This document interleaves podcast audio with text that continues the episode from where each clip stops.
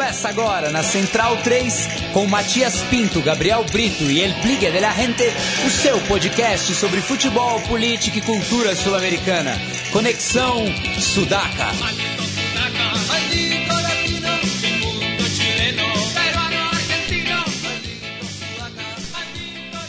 Buenas ouvintes da Central 3, mais uma sexta-feira, mais um Conexão Sudaca começando. Semana passada não estivemos presentes, pois somos trabalhadores e estávamos comemorando o nosso feriado com muito fernê, cúmbia, é, putaria e outras cositas mais. É, estamos aqui com meus tutas de batalha, como sempre. Na minha frente, Gabriel Brito. Dali Matias, Dali Sudacas e Dali Centralinos. Boa noite. À esquerda de Gabriel Brito, o nosso Felipe Domingues, El Biglia de la Gente, com o casaco de la Cadê, como vocês podem ver pela câmera da Central 3. Dali Matias, boa noite, boa noite Gabriel e a, a todos os centralinos. É, o Racing ontem deixou bem nervoso ontem, jogou muito mal com o Anderson, a gente vai falar um pouco mais aí sobre o empate da Academia lá em Montevideo. À direita do Biglia está o nosso literato aqui da Central 3, que tem feito belas crônicas, recomendo fortemente. Entra lá no blog da Central 3, ele já falou do Cortázar, já falou do, do Gabo, já falou do Galeano. Vale a pena o texto de Victor Faria. Boa noite, Matias.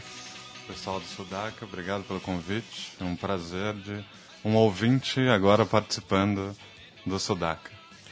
É, então, na, na escuta aí, o Jefferson Fernandes, é, que reconheceu, né? Tá tocando a cumbia aí antes do programa começar, The Roots of Chicha, é, pérola da, da discografia sudaca, sempre presente aqui no, na nossa trilha sonora. Eu confesso que eu não estou escutando outra coisa. Esse disco tá rolando direto em casa. O volume 1 e o 2, né? É, é sempre com Los Destejos e o Juaneco e Sucombo, né? Que são os dois grupos míticos da cumbia psicodélica peruana. Los Hijos del Sol.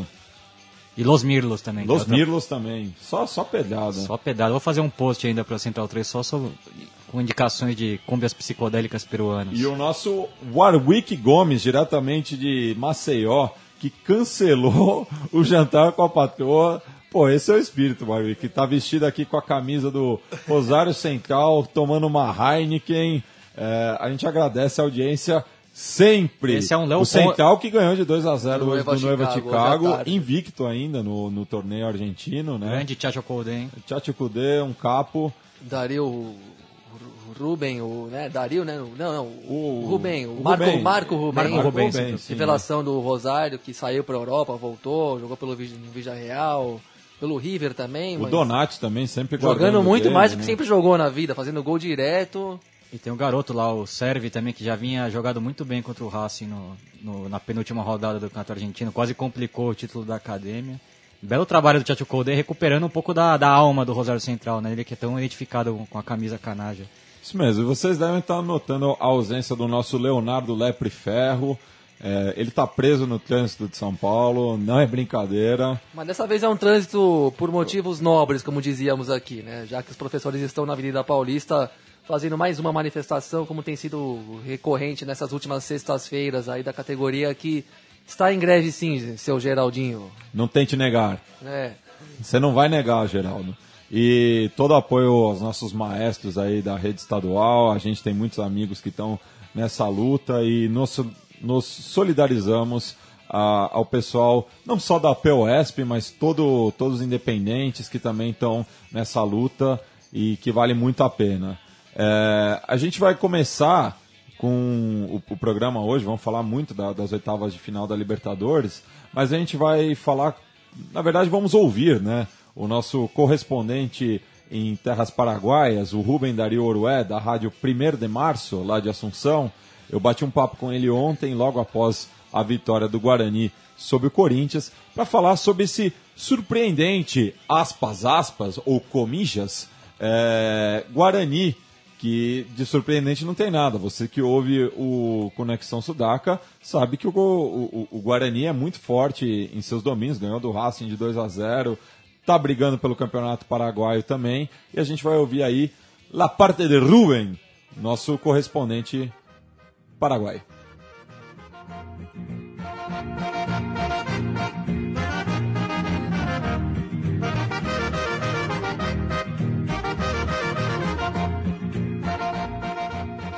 Estamos falando diretamente com Rubem Dario Orué, da Rádio 1 de Março de Assunção, para falar sobre o Clube Guarani.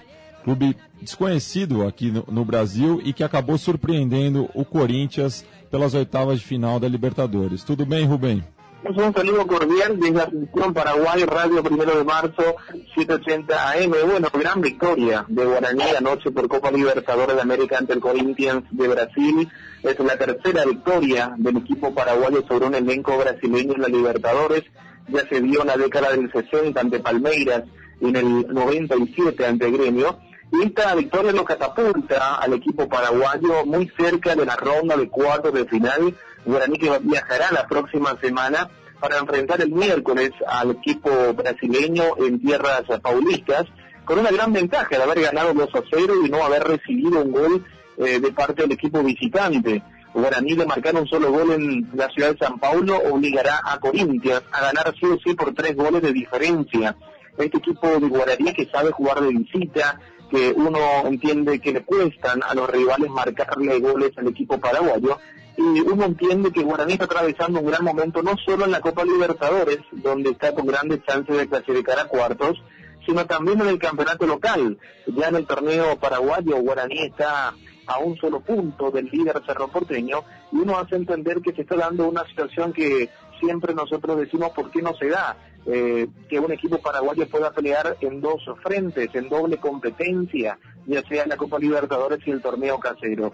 Uno entiende que Guaraní ha encontrado a un plantel bastante unido, hace bastante tiempo que vienen jugando juntos en su mayoría, eh, tiene a un Federico Santander que hace goles en la Copa, está solo un gol de los máximos artilleros como son Gustavo Bou y Guido Carrillo, y ahí aparece ya Federico Santander con seis goles en siete partidos, y en el torneo casero tiene a Fernando Fernández que viene marcando también goles y se viene anotando como uno de los máximos artilleros del torneo local. Guaraní está atravesando un gran momento y la gran victoria de la noche ante el Corinthians motiva aún más a su hinchada que seguramente va a viajar también a Brasil a alentar al equipo paraguayo. É, Rubem, aqui no Brasil, é, o, o era muito desconhecido e eu queria que você falasse um pouco sobre a história do clube, que, ao contrário do que foi noticiado aqui no Brasil, é uma das entidades mais tradicionais do futebol paraguaio.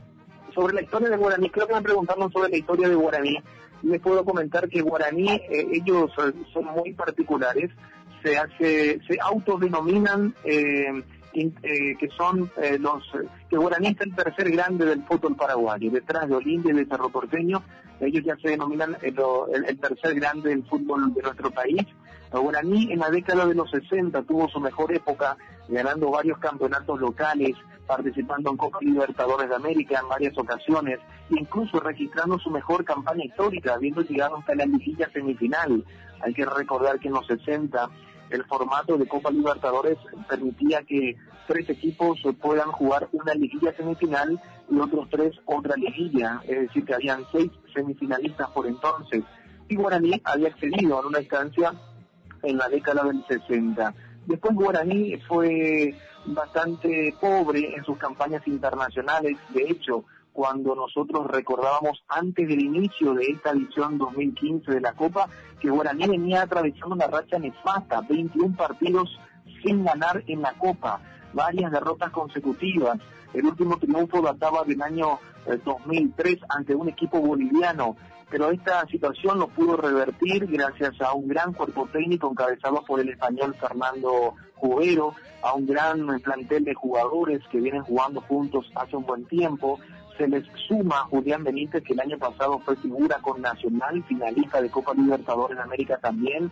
Y por qué no, uno sueña ver a un equipo paraguayo en una final de Copa por tercer año consecutivo, como lo hizo Olimpia en el 2013 o como lo hiciera Nacional el año pasado ante San Lorenzo Almagro el equipo paraguayo sueña con eso y, y, aquí nadie quiere robar essa ilusão al hincha de Guarani. É, agradeço pela participação. Até uma próxima conexão, Rubem. Graças. Quando ustedes nos deseen, um abraço desde Asunción, Paraguai. Bom, bom papo aí com, com o Rubem, falando que o Guarani de surpreendente não tem nada. É, só boa parte dos nossos colegas da imprensa que acharam que o Guarani era uma galinha morta e não foi nada disso, né? Como a gente viu no Defensores del Chaco. E ao fundo da entrevista a gente estava ouvindo uma polca, né, Biglia? Comenta aí. Polca Paraguaia. É, eu, eu tomei conhecimento dessa música num, num post muito bacana da Trivela que saiu contando um pouco da história do, Golaço da do Trivela. tradicional Guarani. Testaço mesmo. E, e tinha uma música, né, que é em homenagem ao título de 84 conquistado pelo Guarani. E a letra vai contando até o- os grandes destaques daquele time e, a decisão contra o Olímpia também vai destacando os gols da, daquele confronto. A gente estava discutindo né, que até o irmão do Chilaver fazia parte do, do elenco do- em 84. E tem um ritmo bem, bem curioso, né? Bem, bem bacana. E só fazendo uma correção, desculpa o Warwick, nosso ouvinte, ele é de Aracaju, não é de Maceió. É, eu, eu- eu sei que é um erro muito comum, mas eu peço muitas desculpas. Uma coisa não tem nada a ver com a outra. Não dá para confundir um sergipano com um alagoano. Então o Warwick aí, que até dispensou o jantar com a patroa, normalmente, ele que fala, ele que nos mandou uma mensagem diretamente Maceió. E falando Não. em Aracaju. Falando de em novo. Aracaju. Aracaju, Aracaju. Maceió, Capital de Sergipe. é do Thales Gol. Do Thales, do Thales Goto, nosso correspondente haitiano. E falando em Aracaju, Matias, aproveitando do... a rima, É, o nosso outro grande camarada que estará aqui em São Paulo a partir de amanhã, inclusive, Irlan Simões, e lance, mas vai estar na Javari domingo. e vai estar no- na porta também do, digamos, o, colóquio, né, dos executivos da bola segunda-feira, um encontro ali na Avenida Paulista só para discutir novas práticas de gestão no futebol brasileiro e tudo mais. Enfim, teremos um subversivo ali no meio dos executivos. Mas além disso, ele colocou uma mensagem aqui pra gente, ó, manda um abraço pro Gandula do jogo de, do Autônomos de amanhã. O Autônomo sempre joga aos sábados. O Gandula, certamente inspirado pelo post do Bilha a respeito do Gato Cessa, legendário goleiro do Vélez Sarsfield, que hoje joga no Boca Unidos da segunda divisão. Leiam esse post, é uma história de uma figura especialista em cenas lamentáveis e, claro, cada vez mais em extinção no futebol de hoje. E a gente vai falar mais tarde depois do Super Clássico, mas o nosso é, Léo Lepre Ferro, que chegou agora ao estúdio Sócrates Brasileiro, fez um belo compilado também dos 20 grandes momentos da, da história super clássica, em post que foi publicado segunda-feira, após a vitória do Boca pelo torneio local. Só que ontem o River ganhou pelo torneio é, continental por 1 a 0 a gente vai deixar isso. É, é- é o último jogo que a gente vai comentar. A gente vai falar agora de Guarani e Corinthians. Depois a gente, a gente fecha com River e Boca, fala dos outros confrontos no meio. Mas belo texto do Léo que está lá no blog da Central 3. E aí, Léo, muito trânsito hoje? 2 a 0 pro trânsito já. Eu já Dois a- é a segunda, é a segunda sexta-feira que eu, que eu sou é, surpreendido aí pelo trânsito, mais de uma hora. E o problema do trânsito em São Paulo, né? o problema do trânsito São Paulo é que você fica 10 minutos nas imediações do lugar onde você quer chegar. Você, você, tá- você- você consegue ver o lugar onde você quer chegar, mas você não chega. né?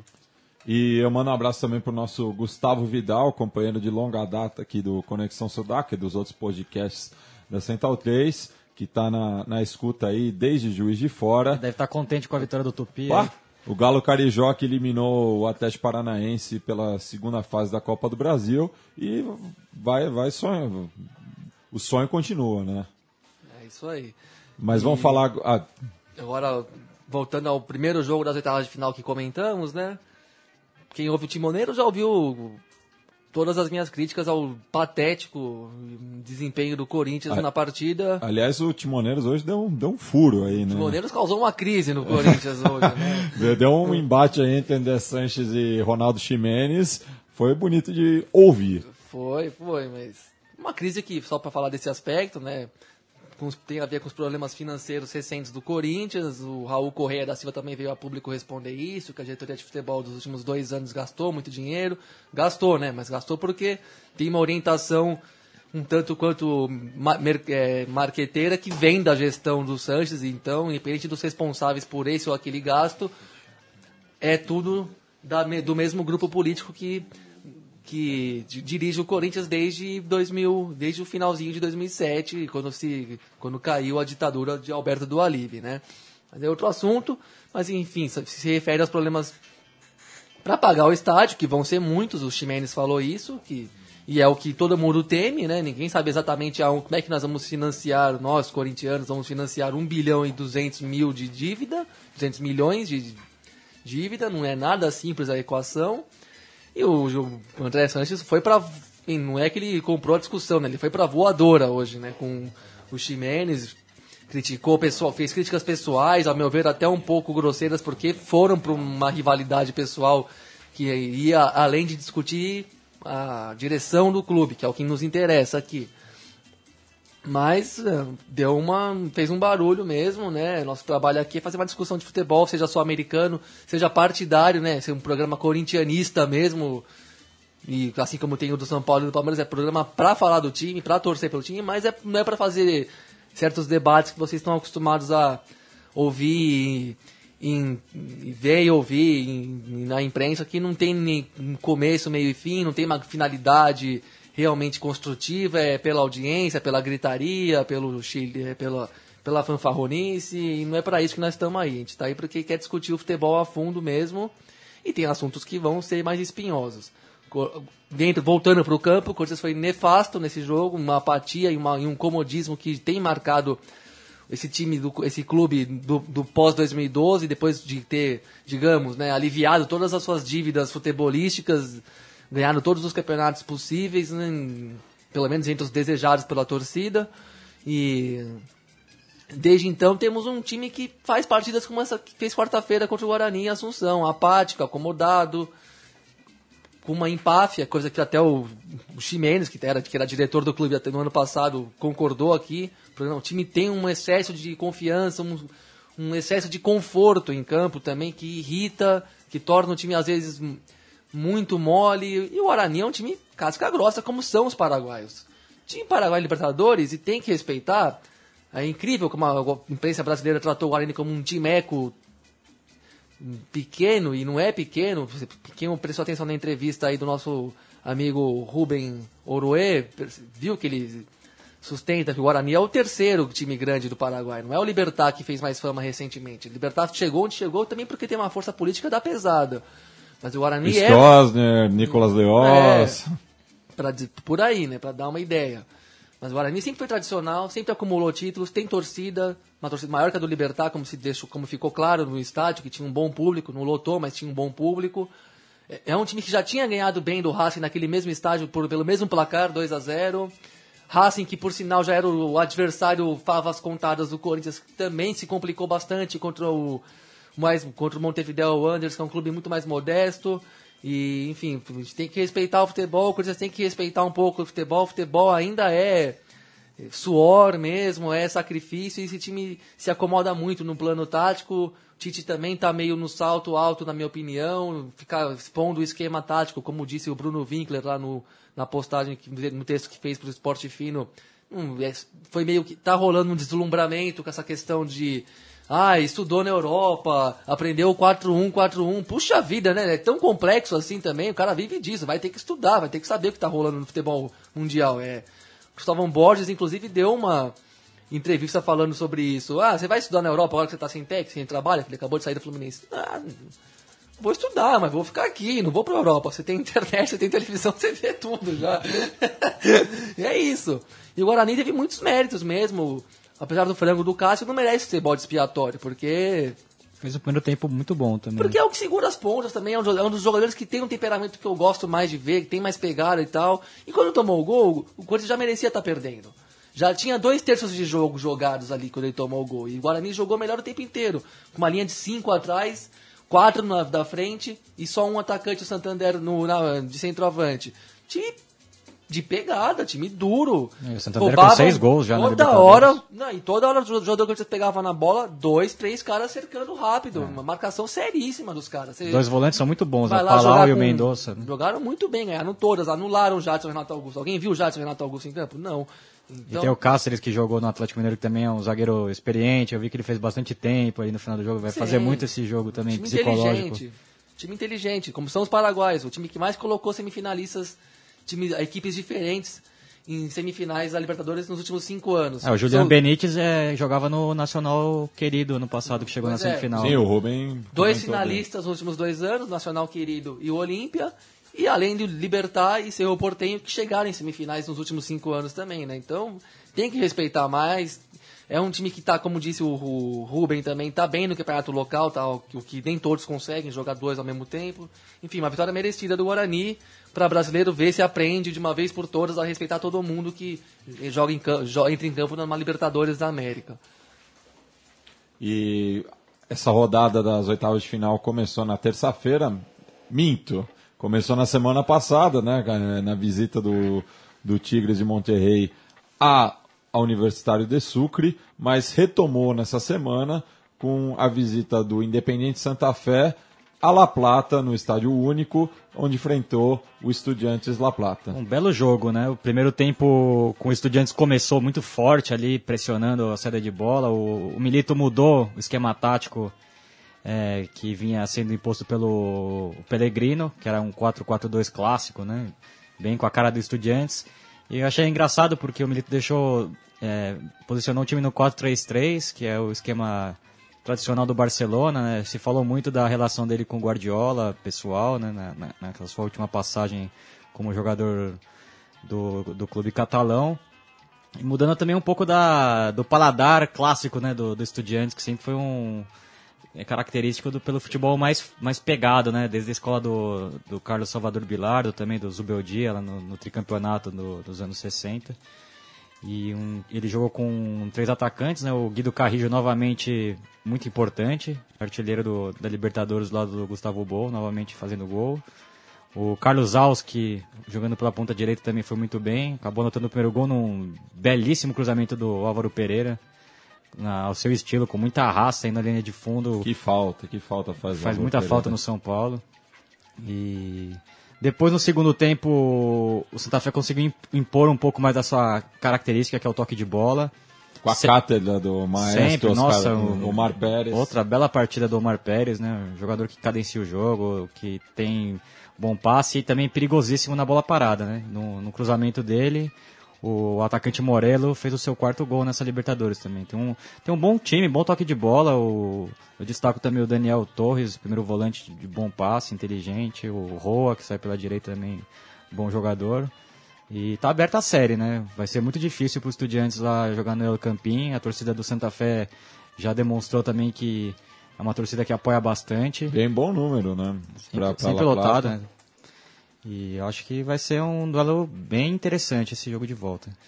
E falei brevemente né, sobre o confronto da semana passada entre o Universitário de Sucre e o Tigres, na qual a equipe visitante, aliás, foi o único visitante que ganhou na primeira rodada das oitavas de final, né? O Tigres que se, vem, vem se credenciando como um dos favoritos. Pra mas eu assisti um pedaço do, jogo, título. achei que o Tigre jogou. Também jogou jogo. Não jogou bem, não. Não, O- estou falando em Sucre. Ah, em Sucre, sim. Em Sucre, sim. Mas na volta, né? Sofreu em, bastante. em Monterrey sofreu bastante, mas manteve a invencibilidade também. É o único invicto é, na atual edição da Libertadores. É, mas o Universitário de Sucre tá aí, é um time que corrobora a, a essa noção que vem se tendo de que o futebol boliviano, pelo menos nos clubes, tá, deu uma evoluída nos últimos dois, três anos. Fez jogo bom, saiu na frente com um minuto de jogo, ass- manteve a pressão o tempo inteiro, assustou, jogou para classificar até o último instante da partida mesmo, buscando o ataque, jogando mesmo, pressionando, dando, dando fazendo sentir suar frio a torcida da, da casa. Não vi o jogo da ida, mas pareceu uma. Teve uma. Os gols, primeiro, o primeiro gol que no jogo de ida foi meio fortuito, assim, uma escapada boa do time do Tigres, que é um tem qualidade técnica, e uma virada em Sucre que não era tão previsível, né?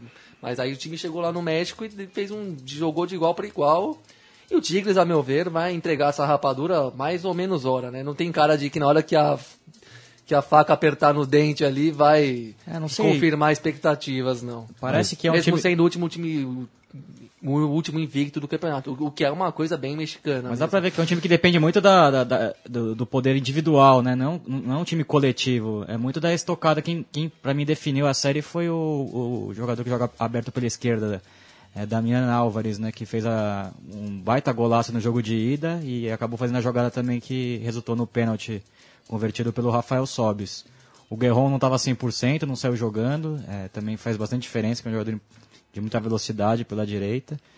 O Arevalo Rios também é um volante que dá bastante pegada no meio campo, um cara que também tem Não, mas é, aí, Bigler, eu acho que é, é- eu acho que essa é a grande diferença do desse time do Tigres para outros mexicanos de outras edições da Libertadores, que é um time que individualmente é muito forte em todas as em todos os setores do campo também, né? Ele tem um goleiro, tem o Guzmán, que é um Baita que é um goleiro. baita goleiro. A gente tem o Areva, o Areva, o Arevalo Rios ali no- no- na linha do meio de campo, temos os dois bons atacantes. Eu acho que é um time é um talvez os mexicanos realmente com o Atlas que tem alguns bons valores individuais também, mas é, ficou de fora, mas é um time que é um time muito bom, é um time que talvez como como a gente sempre desconfia do time mexicano, mas talvez esse seja um time que pode quebrar aí essa, essa maldição. Não digo para ser campeão, É. mas acho que pode tem possibilidade de avançar um pouquinho mais. E um, e um- e um tabu que o Tigres mantém na, na história da Libertadores é de nunca ter perdido em casa, né? Ali no estádio universitário de Nuevo León, é, o, o Tigres é soberano. Não perdeu ainda pela, pela Libertadores. É, mas vai pegar um rival indigesto na- nas quartas, seja o Emelec, seja o Nacional de Medellín, a meu ver, chegam com, com uma- um favoritismo, até por terem um, os dois um projeto já longo, né, com, de três, quatro temporadas, jogando já num, num estilo próprio. E falando desse jogo realizado em Manta, é, a gente estava na dúvida né, na, na última edição Sudaca se ia ser em Manta ou no Jorge Capel, que ainda está em reformas, mas é, que foi o palco do, do jogo pela, pelo encerramento da, da fase de grupos né, da, da Libertadores. Acabou jogando em Manta, a, a torcida pressionou, né, um belo espetáculo da, da torcida elétrica. E o Emelec conseguiu uma boa vitória sobre o favorito nacional de Medellín, como a gente tinha. A torcida também do, do Medellín estava presente, Tava né? Los presente. Sur lotou o setor também. É, como mas- já é de costume, né? O Nacional de Medellín sempre com- um bom, bom público de visitante nessa Sim, tem até, um, tem, tem até um grupo de, visi- de torcedores do Nacional que só vão de jogos em visitantes, são os Los Piratas, que estavam seguramente presentes em- a- ali no, no sul do Equador. Mas foi um enquadro do, do Emelec, né? Jogou muito bem, principalmente de novo os dois moleques da frente lá, o Angel Mena e o Miller Bolanhos destacando mesmo o- Partidaça. partidaça dos Bolonha. dois. E deu a diferença física dos dois times, né? Como tava como corre esse time do Emelec, né? Muita pressão. E o Nacional é um time já mais cadenciado, que toca mais a bola e, e nisso acho que contou também o gramado horroroso do estádio, né? Um time co- como o Nacional que gosta mais da, da posse de bola acabou sofrendo um pouco também com isso e com importantes baixas físicas também. O, o zagueiro Alexis Henriquez, que é o melhor ali do, da defesa fraca do, do Nacional de Medellín, é, acabou sofrendo uma lesão no, no último jogo contra o Milionários, pela empate em 0 a 0 pela, pelo campeonato colombiano.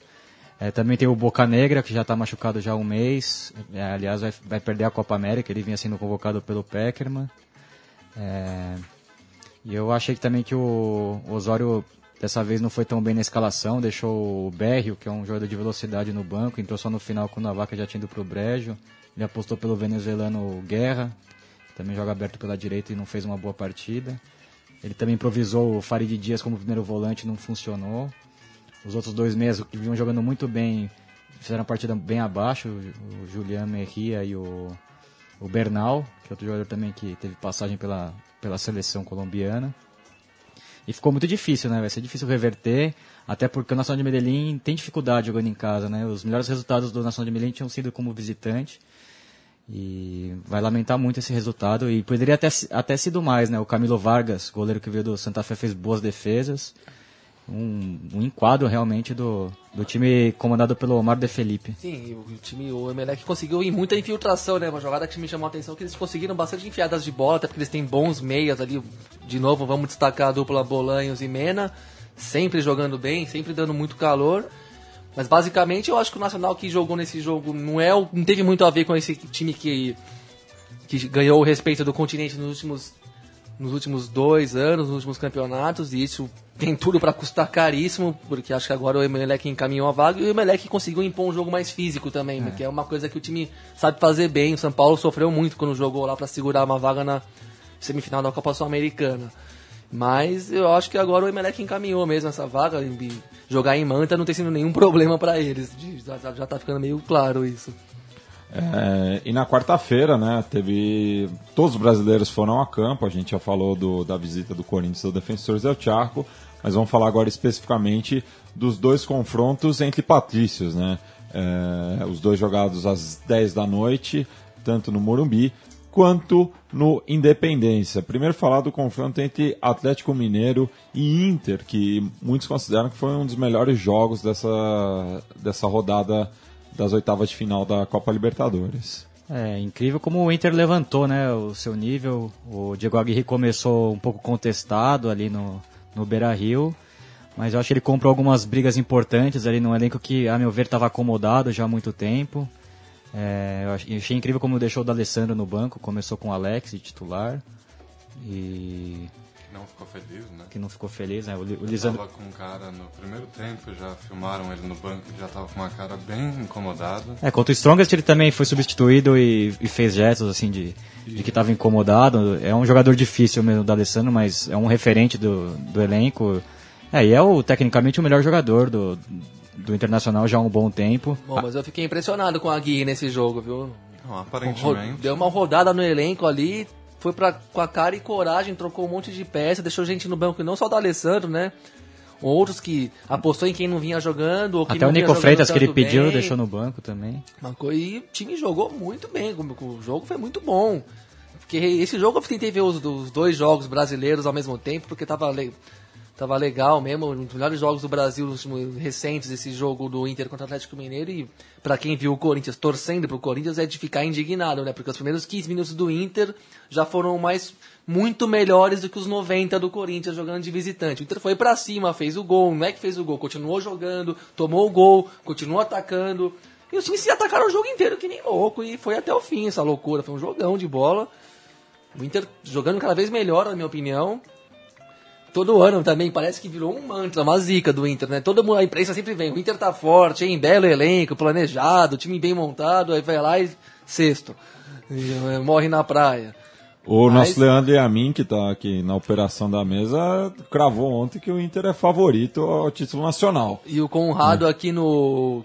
que fez o Verdaço agora há pouco, em off, quando, quando tava virando entre um programa e outro, falou que o Inter, na visão dele, é, tá, com uma. tem uma- um caminho ali muito bom, quase certo, na opinião dele, de chegar na final. Se você olhar para pra pensar, não tá. Tá bem desenhado ali, se, se claro, né, chegar no jogo de volta e confirmar as expectativas e a partir daí pegar o embalo. Mas, Mas belo o resultado do Inter. Belo né? resultado, belo trabalho do Agui, fez o time jogar, o Alessandro fez cara feia. Quando que ele fez uma cara simpática na, na carreira dele também, o do Alessandro, né? Só, só que o fato é que o Alex jogou bem. Quem entrou correspondeu. O, O Lisandro jogou Lopes já bem. chegou metendo gol. É, então, quem entrou jogou bem, aí que tá. E aquele garoto, o volante, é muito bom E um jogador, time né? cheio de O garoto. Dourado? Dourado, né? Cheio de garoto. Sete jogadores da cara, se não me engano, estavam nesse jogo. Aí, e na boa, o Valdívia tem que mudar de nome. Tem que mudar de nome pelo de bem da comemoração carreira também, dele. né? É. Fazer igual o Lucas, uma nova Sim. apresentação, É uma um nova novo apresentação. nome, É aquela um novo coisa. corte de cabelo. Qual, qual, qual é o nome Papo do de batismo mãe. dele? Wanderson. Wanderson. É, tá legal. Muito mais Wanderson. Wanderson. Tá É. ótimo. O problema é que vai virar- Wanderson pouca pica. Conselho, Pronto. é. Mas que semana, hein? Gol em final com, no Grenal, depois entra logo o primeiro lance, já, Ah, que- já que faz o segundo gol do... Conselho de mãe. O mo- moleque é bom, mas tá sob más influências. Eu- o Gabriel até guarda umas semelhanças com, com, com o Valdívia. Acho que mais que o, que o original. É, talvez, mas ainda a, a- a- do, Felipe, a do Felipe Gedoso, o defensor, Felipe era, Gedoso, era é, mais era convincente. E a torcida colorada que diz, né? Que caiu no Horto, decide em Porto. Então, semana que vem o Beira Rio vai estar aceso. Não caiu no horto, morre no é, Porto. é, não caiu no Horto, perdão. Ah, mas não morre no Horto, Porto. morre em Porto. E o Galo novamente fazendo gol no- nos minutos finais, né? Parece uma cena do, do Galo nos A últimos mística tempos. do Atlético Mineiro tava uma coisa Ah, o, fantástica. o Galo parece aquele es- estudante universitário que tem, tem uma dissertação para entregar o semestre todo. Ele chega na véspera e fala, pô, vou começar a escrever isso aí. É, é, é isso. sai, e sai, E sai, e e sai. Bom, vamos ver até onde vai, né? Se ele vai ser reprovado ou vai passar com louvor nessa Copa Libertadores. É, semana que vem também tem a decisão novamente em BH, né? Agora inverte, o, o Galo viaja para Porto Alegre, enquanto que o Cruzeiro recebe o São Paulo é, no Mineirão, ou na Arena Minas, não sei co- como chamar, é complicado, No né? Nil Mineirão. No Mi- Nil Mineirão, mas o Cruzeiro que escapou de uma sova, né? O Nossa, é. Fábio foi o destaque do jogo facilmente. O São Paulo passou a mandinga pro, pro Cruzeiro. Lembrou muitas atuações do São Paulo até aquele jogo contra o Corinthians, né? Incrível como o São Paulo tá, tá correndo agora, hein, Matias? Incrível a, a diferença de, de intensidade do time após a saída do Murici. Não sei porquê. Não sei se foi o, os 100 mil reais a mais na conta de cada jogador, se foi o Milton Cruz. O Milton Cruz eu desconfio que não. Também, também desconfio que não, até porque taticamente não houve grandes mudanças ali. Ele botou o Wesley aberto pela esquerda. foi uma formação muito parecida com É. o Red Bull pela- pelas quartas de final do, do Paulistão. É, só mudou que o Wesley jogou aberto mesmo, É. né? E, e não fez uma grande partida o Wesley. Até acho que quando o, o Bosquilha entra, o São Paulo ganha um novo ritmo ali pro final do jogo. Mas Novamente, ó, destaque o São Paulo fazendo gol no- nos minutos finais, né? que nem contra o São Lourenço. E com, com cruzamentos na área também. São Paulo fez muitos gols importantes esse ano dessa forma, né? Foi assim contra o São Lourenço, o gol do Michel Bastos. Contra o Defensor, o gol foi muito parecido. É, e a, e a arbitragem do, do Amarília, né? Tinha muita gente ainda com, com pé atrás em relação a ele. Ela não foi das piores. Não, foi boa. É, considerando que, que é o Amarília, só que. Mas ele deixa o jogo pênalti, correr, né? Ele deixa o mas, jogo correr. Mas teve o pênalti no Tolói que ele não, não assinalou.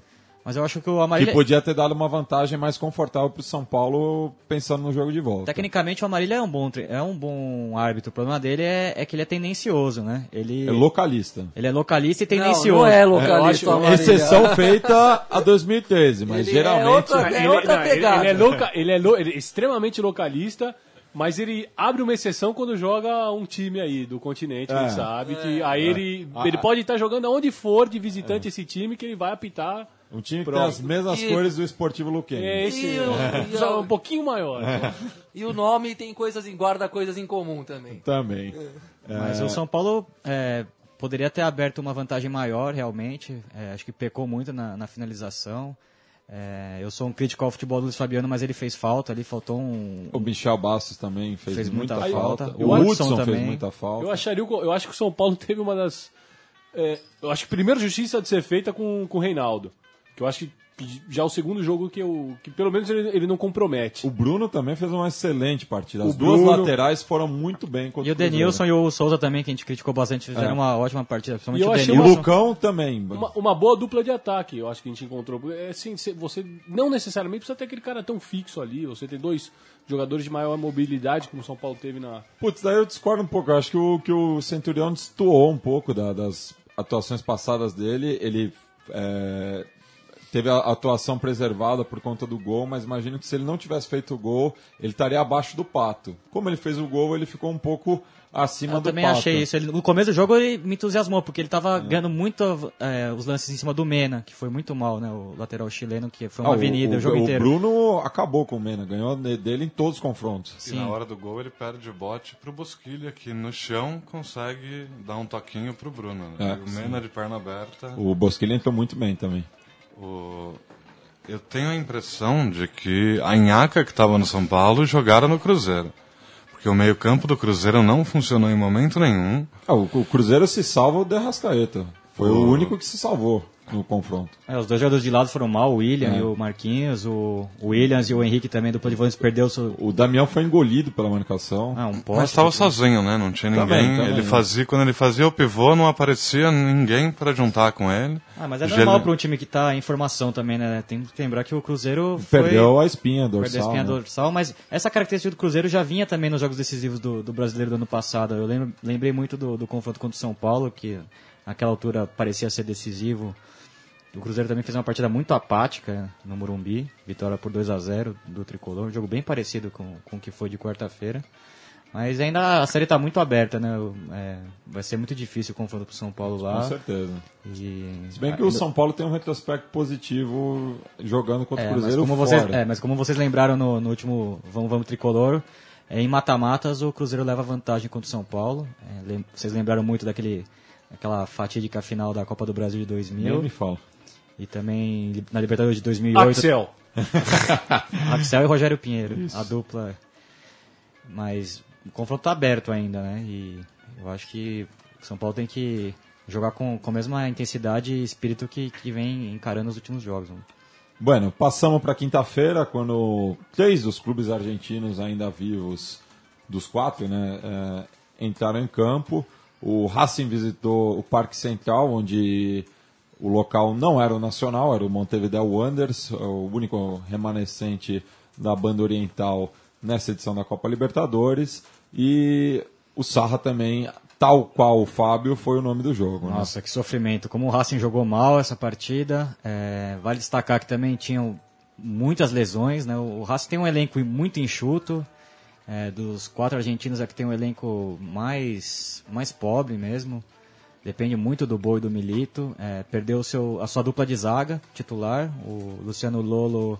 e o Entrou no final, né, É, entrou no final. É, é uma boa notícia que na volta teremos o Luciano Lolo ali li- liderando a defesa.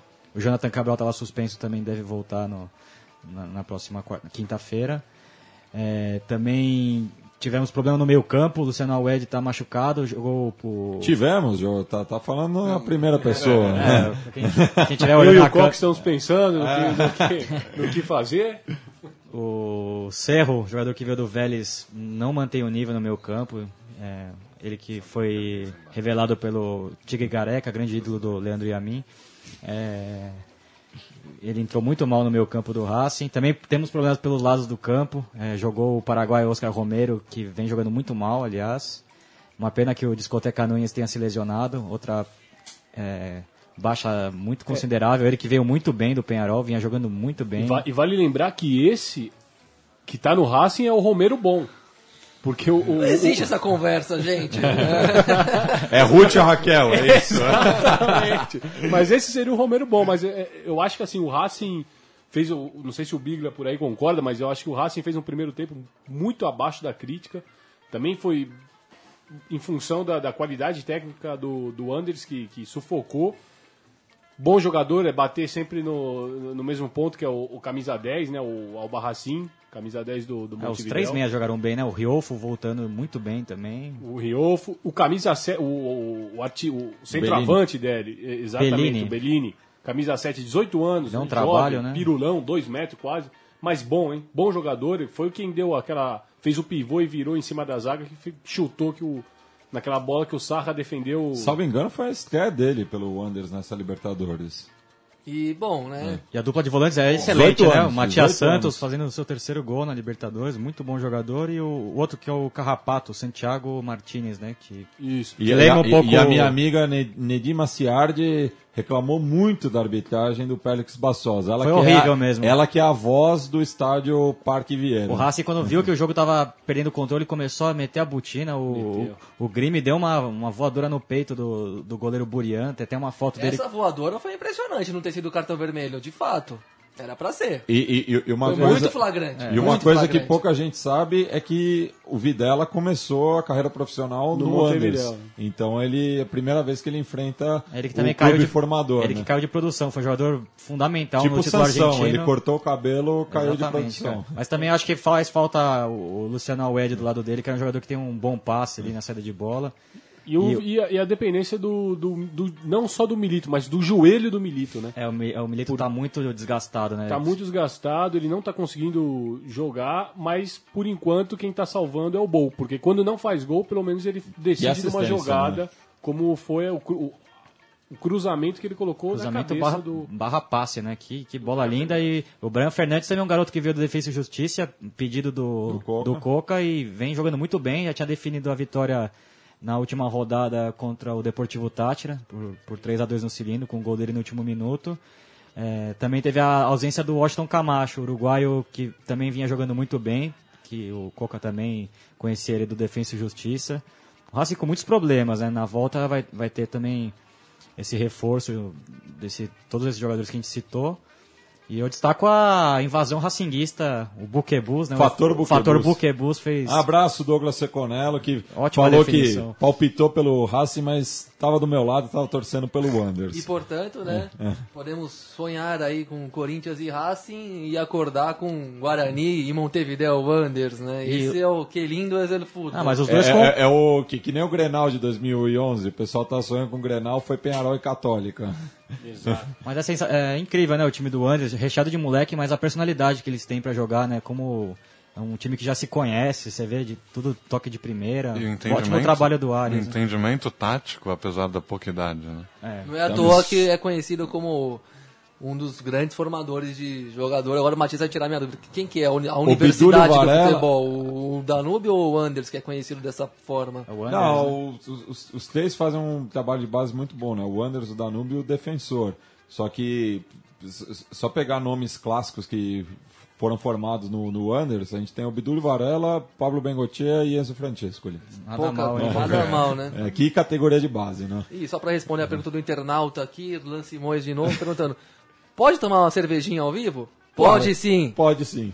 É, e hoje é aniversário, é aniversário do Chico aí, o Não, grande. é domingo. É, o- a É, hoje- festa é hoje, daqui a 15 minutos. Trabalho Hoje a é festa é seu- Vocês vão sua. ver, é que depois a gente vai desligar a câmera.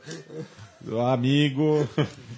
Agora vamos falar do, do, do jogo da semana, né? Muita expectativa para Boca e River. Na verdade, River e Boca no, no Monumental. Teve o, o jogo no domingo, né? Vitória de 2 a 0 na Bomboneira. Mas o River devolveu esse 1 a 0 mas numa jornada péssima da arbitragem do senhor Delfino. É, eu acho que foi um, um River Boca muito parecido com o River Boca do ano passado da Sul-Americana. Porque se a gente parar para pensar, no ano passado o River também bateu demais. Eu acho que essa foi uma das da- dos pontos, por isso que o Galhardo preferiu entrar, preservar o Ponzio no domingo, no, no clássico lá na Bomboneira, e sair com ele jogando Um já. monstro, no- Ponzio. Um monstro, jogou demais, bateu demais também. Bateu demais, eu, eu sou Mas- fã do Ponzio. É é um jogo que eu acho que, que não dá pra gente. Obviamente que teve lances ali que. De todos os lances, o que menos merecia ser expulso era o Theo Gutierrez. Né? Acho que o, o Funes Foi pela Mori fama, né? Foi mais pela fama ou por, por querer dar uma compensada em tudo que ele não tinha. Todos os cartões que ele evitou mostrar. A entrada do Funes Mori no, A entrada do do Paulo Mori, Pérez é um negócio... Pérez, é, a entrada do. A, o- a agressão do, do Carlos Santos no, no Gago. Nossa, como apanhou o Gago, né? Tava, tava marcado ali no elenco do River, Mas o Gago. é, é Tomou uma uma na observação que orelha. eu faço. Se o Gago apanha, todo mundo quer bater nele, alguma coisa deve ter, né? Não é possível. Todo mundo quer pegar o cara. É, teve um lance que o Gago, o Gago fazendo que tava com frio no Monumental, né? Dizendo que o Monumental era um freezer, que... A lá, Migliori. A lá Migliori. E ele acabou sendo protagonista no gol também, que ele perde a bola ali no meio campo, se não me engano, pro Craneviter, que é outro garoto que jogou uma bela partida. né? Só que eu acho que a, o, o a mudança do jogo de verdade foi na, com a entrada do Pete Martinez, É, que, acabou sofrendo o que pênalti. foi que sofreu o pênalti, depois sofreu aquela cusparada do pênalti. Pênalti entre aspas, né, galera? Vocês concordam que foi pênalti? Eu Ah, achei eu- um absurdo a eu marcação pênalti. daquele Eu pênalti. achei pênalti Eu achei também. pênalti porque ele perde a jogada e ele fica desesperado. É um pênalti bobo, que ele não precisava ter cometido porque tinha, vinha na cobertura do, do Burdiço já. Mas ele, ele trança as pernas ali por baixo numa, numa infantilidade tremenda. Era uma jogada que não ia resultar em gol. Só que mérito do Pete Martinez também, que não caiu antes, tentou ainda continuar. Um, joga, um bom jogador que tem mercado aí para futebol brasileiro, futebol europeu, para onde for, porque é realmente um craque. É, o uruguaio Ma- Maiada também foi muito bem no lance, né? Abriu a bola de primeira ali pro, pro Pete Martinez. É, o, Galhardo mudou o esquema tático, né? Os o- dois técnicos mudaram muito o time. Sim. né? Você pode falar melhor disso e tal, mas me surpreendi muito com as mudanças do Boca, principalmente, que sacou quatro, mais ou menos na mesma linha do Diego Aguirre no Penharol e Internacional, no Internacional e o Atlético Boca- Mineiro. O Boca passou, acho que o mesmo processo do Corinthians, ficou muito, acreditou muito na boa campanha na primeira fase. Eu achei que o Arroba Baiana escalou muito mal o time, botou muito moleque, Tirou um jogo jogadores, muito né? quente. Tirou O jogadores- nosso Flaco Amarelo fala que ele tá fazendo bem essa questão do É, tem um elenco maior o Boca, né? Tá fazendo rodízio, mas Ok. não, não dá pra começar esse jogo com o Oswaldo no banco, por exemplo. É, o Pavão? botou o Caleri, que é um moleque Acho de que o 20 Meli, anos. né? Ah, o, o Meli. o Pavão ganhou uma moral porque fez Porque o gol fez o gol, achou o gol no final do Superclássico. Porque, vamos lembrar, é uma sequência histórica de Boca e River, 3 em 10 dias. Né? O primeiro foi no Campeonato Argentino, 2x0 na, bo, na, na Bomboneira. O Pavão entrou no segundo tempo, que fez o gol aos 39, achou o gol ali. E ganhou a titular nesse jogo. Só que esse era o jogo pro Oswaldo. É pra esse que você trouxe esse cara da Europa, pra esse tipo de momento. E até pelo, pela personalidade dele, de ser um cara que vai pra Lógico, cima. pra- né? que, chama, que chama a treta E que mesmo. fala a orelha, né, do- Que, exato, é um cara que precisa estar nesse jogo. E o Mas Meli também, que é o motor que é- desse time já, de- desde esse ciclo do Alba Barrena, acho que é um jogador fundamental. ali Das que grandes ausências do Boca foi o Meli, com certeza. Pra Eu esse- achei a escalação jogo do. Boca muito inusitada, muito esquisita, muito, talvez, autoconfiante mesmo, como disse o Felipe aqui. Então o time acabou decepcionando um pouco. Depois de ganhar de 2 a 0 e vir num momento melhor, eu, imagi- eu esperava mais do Boca, sim. Apesar de achar que a arbitragem prejudicou de um jeito incrível os bosteiros, o, o Funes Mori não ser expulso foi impressionante. Foi impressionante, foi muito na o caruda. Vanjoni também deu uma O entrada. Angione bateu, Ele- todo mundo bateu. Tanto que, pra quem procurar na internet aí, a diretoria do Boca tá, Tá. em polvorosa. É, A, Vangione a do que- Vangione eu, eu não achei tão. É que a do Não, não, a Vangione do Funes ganhou- Mori bastava A do Funes Mori, expulso. é, a do Funes Mori, sim, a que do Vangione ganhou repercussão porque ele, Mas o ele Vangione vai estourou tomar- a meia do Gago. O né? Vanjoni tá prometido pelo Boca porque ele já quebrou. Já bateu ele muito quebrou, na Sul-Americana É, também, no Ano passado vez. ele, e ele quebrou o Pavon no, naquele 5x0. O Pavon ficou três meses parado por uma entrada criminosa. Vai ser do- pesadinho. Mas eu, mas o jogo de estão volta. pintando, tão pintando um vilão onde não tem ali. O, ele não é malalete, como o Gastão Cessa, por exemplo. Esse, esse sim é um, é um- é um jogador que entra forte, que entra duro, não é desleal, mas às vezes é, é por, por ocasiões do jogo, uma perna fica e bom. E do, duas interações aqui do- dos nossos amigos ouvintes. O Warwick Gomes falou, mostrou uma foto aqui da, da- da- do Burian, né? da- da- das cavas da chuteira do, do jogador do Racing, pe- pegas, pegas nele, é, marcando ali. E o nosso Jefferson Fernandes também, que, que tem vários amigos que íntias de Huracan, falando que quando o Pete Martinez foi vendido para o Boca, rolou uma tristeza comovente. Agora eu vou. River. Ah, isso, desculpa. Martinez foi vendido Pete pro Martinez River. foi vendido pro River, perdão. É, agora eu vou chamar o nosso Leonardo Lepre Ferro para falar da interna de Boca, que é sempre assunto na Argentina e que essa semana teve um capítulo a mais. Então, nossa sessão Detrás del Arco.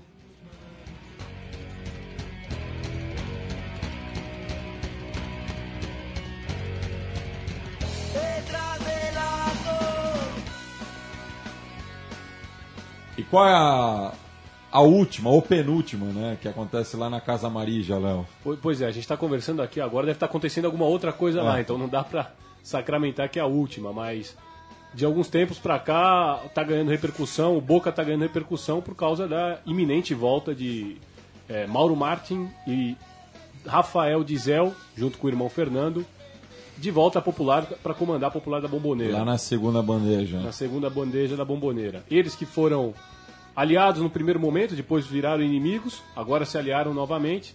Já tem um pacto de que vão voltar somente quando os- dois puderem pisar na bomboneira. O Mauro Martins já tinha esse, já tinha sido levantado, né, como eles dizem, o direito de admissão. Então ele já, po- já poderia retornar à bomboneira. Não o fez no, no, no clássico do último domingo porque ele ainda estava esperando pelo Rafa Dizel. E o Rafa Dizel conseguiu é, que a justiça desse novamente o direito dele de ser sócio do, do, do Clube Atlético Boca Juniors, inclusive reconhecendo a antiguidade dele. Ou seja, ele volta a estar nos primeiros postos ali do ranking de, de, de- de torcedores que Por são conta da assiduidade dele em tempos em tempos, passados. em tempos passados, exatamente. Voltou remido ainda. por cima. Voltou, voltou com força, né, para mostrar que realmente ele quem é o Rafael Dizel. E, e- e essa interna também diz muito sobre a próxima eleição na Argentina, né? Já que eles talvez atuem como cabos eleitorais do Maurício Macri. Exatamente. Ele, o Rafael Dizel, que no- os anos 90 do Boca, que foram anos cobertos ali de glória, muito por- em função da, daquela da, da comunhão perfeita. Essa entre- dobradinha. Essa dobradinha. A Macri na, na- na- na cadeira do presidente e o Dizel na, na comandando a popular. É, e o Angelite, que é o presidente atual do Boca, tem uma forte relação com o Macri. Ele era o, Também, é. o homem forte das É, finanças. Eu o, não tô o em- Macri, o Macri é eminência parda, né? E se eu não tô. É meio que um André Sanches ainda maior do, no Boca. Sim, E- muito mais influente. E se eu não estou enganado, a, diretoria do Boca é, claro, por baixo do pano, a favor da volta do Dizeu e do, Marti, do Mauro Martim no comando aí da torcida, Até porque. por- porque é ano segu- eleitoral no Boca também, né? Sim, e porque o, a, devem acreditar que o pau come menos, a- dá menos problema para resolver depois com eles ali reconhecidos, né? Então, eu vi que como- ta- eu- perdão, eu vi que também foi preso o El Uruguayo, né? Que também fazia Exata- parte da... Richard, né? Essa, essa Uruguai foi a, a grande notícia do dia, né? do- de alguns dias atrás, que o Diesel ele foi absolvido do caso de, de, de tentativa de homicídio ao uruguaio Richard, que tomou. No McDonald's, né? Não, na Foi frente do, do Cocodrilo, perto, que é uma, perto do Cocodrilo. que é ele um- correu, uma boate muito famosa ali de... frequentada de por El Diego de la Gente. Ele E ela Apache. foi num- numa época de, de, de, de- de interna mais feroz na 12. É, aquele O- vácuo de poder. Aquele né? vácuo de poder, o, o uruguaio Richard, que foi um dos, dos braços direitos do Diesel no, no começo. Do, E, e- e que foi o do sucessor Diesel. do Gordoale, né? Foi o sucessor do Gordoali no, no mando da barra. Eles tiveram uma discussão, o Diesel foi lá, mandou, mandou matarem literalmente o. Desde o devoto, né? Ele saiu correndo e balearam ele no, no McDonald's em frente ao Cocodrilo. Terminou em cadeira de rodas. Tá. O Gordo Richard, só que. E, e o Gordo Richard que diziam que era Intia de River, né? Diziam Sim. que era Ente de River, É. exatamente. Mas não, não, não, não, não há provas. né? Não, assim. E só para finalizar esse assunto do aguante, legal, bonito o recebimento da torcida do River no jogo de ida. Lamentamos a torcida única. Que aliás começou em 2004. Começou em né? 2004 exatamente nesse confronto numa semifinal muito, muito histórica, mas também histórica pelo lado negativo, né? Quando começou a afirmar a ideia da torcida única. Faz muita falta o duelo de torcidas, mas mesmo assim um bonito recebimento da, da torcida do River.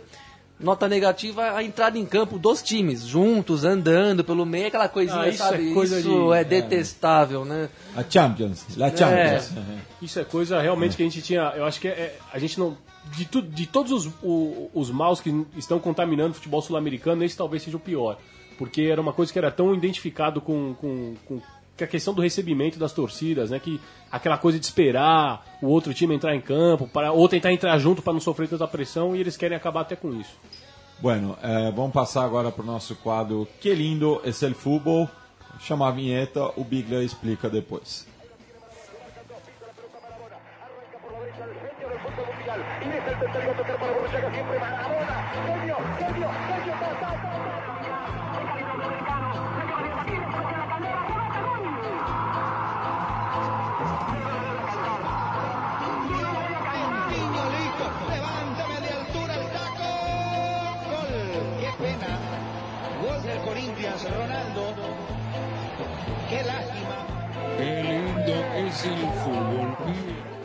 Então, Biglia, fala aí da final do Chavão. É, no último domingo tivemos a definição do, do clausura venezuelano. É, nossa, jornada épica do, do futebol bolivariano.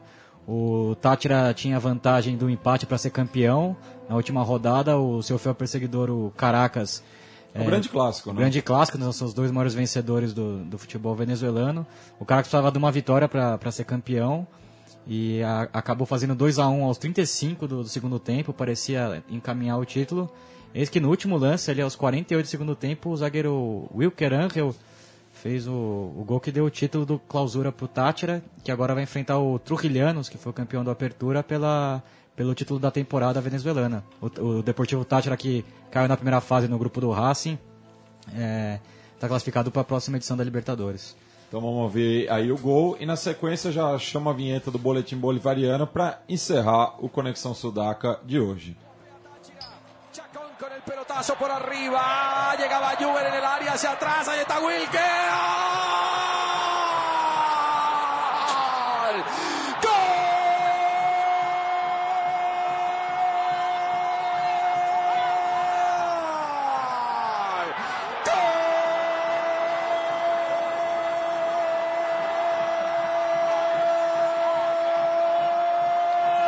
Sí, sí, sí. Del Deportivo Táchira lo hace Wilker Ángel. Lo hace un central tirado como delantero. En el epílogo del partido aparece el Valerano y pone el tanto del empate. A punta de corazón, a punta de coraje. Táchira empata el partido, no le daban las piernas, pero sí el corazón y lo empata el aurinegro. Táchira 2, sí, sí, sí, Wilker Ángel. Caracas 2. Ahí está. ¿Quién escribió el libreto de este partido? Por Dios, ¿quién lo escribió? Esto parece una película, no sé, de Hitchcock, de Walt Disney. Esto es un sueño. Esto es una gran final. Un equipo de Táchira que parecía entregado, parecía que no tenía nada que buscar, pero que hizo lo que tenía que hacer. Se la jugó, dejó a su defensa central como delantero y esa defensa central hizo también lo que tenía que hacer. Boletim Bolivariano. Bueno, estávamos em Caracas, mas vamos falar diretamente para toda Sudamérica, assim como o mundo, né? O último final de semana foi de grande é, de grandes caminhadas antiproibicionistas é, em relação à Gândia, né? Exatamente, Matias. Para a gente encerrar aqui o programa, é, vamos falar da marcha pela a marcha da maconha argentina, né, que reuniu 150 mil pessoas na famosa Praça de Maio. 50 mil em Quito e 100 mil em Medellín também. Em outras cidades argentinas f- menor a repercussão, mas uma, uma, uma marcha que tem uma força muito superior à que tem no Brasil, até porque o debate antiproibicionista no Uruguai já acabou, né? E nos outros países é muito mais adiantado, inclusive na Colômbia, que é muito que teve governos muito conservadores e uma vida muito mais militarizada. Aliás, um abraço para nossa Pantita que estava escutando desde Cali. Sim, é isso, um abraço mesmo. E é isso, né? Uma marcha que teve 200 mil pessoas no ano passado em Buenos Aires, um pouco menor esse ano, mas que também teve em outras cidades, 11 mil em Rosário, 3, 4 mil em La Plata. Um debate que também, se pelo que aconteceu no Uruguai, provavelmente teremos em breve a legalização da maconha na Argentina também. Não sei se ainda sob os auspícios de, do kirchnerismo ou não, mas é uma coisa que avança a, mais, a passos mais largos que no Brasil, em países vizinhos. Assim, basta ver o- a magnitude da marcha, né? E aqui em São Paulo tá marcada para quando a marcha? Já Vai ser, se eu não me engano... Final de maio, né? Final- Final, final de maio ou começo de junho, mas tá próxima também. Eu acho que é dia 27, se eu não me engano. É o último sábado. Mas depois a gente confirma isso. A gente vai tentar ainda trazer os editores da revista THC e o professor Henrique Carneiro aqui no programa para falar sobre este tema. Vamos fechar o programa ouvindo Capanga é, com o tema Fumar, né, Pi? Fumar, um Fumar, clássico. Biglia. Um clássico Capanga Intia de Quilmes, uma grande figura do rock argentino. Grande banda marihuaneira argentina. Então, até a próxima sexta, com muita Libertadores, porro e vinho. Hasta! Para pensar, estoy pensando en la vida para no pensar más. Si querés acompañarme, no lo dudes, manos que se enciende. Si querés, si querés, nos quedamos acá. Si querés, si querés, nos mudamos al bar. Una y otra vez estoy flipado, hablando con mi mente de mente. Hoy, yo sigo caminando solo. Hoy, es fumando un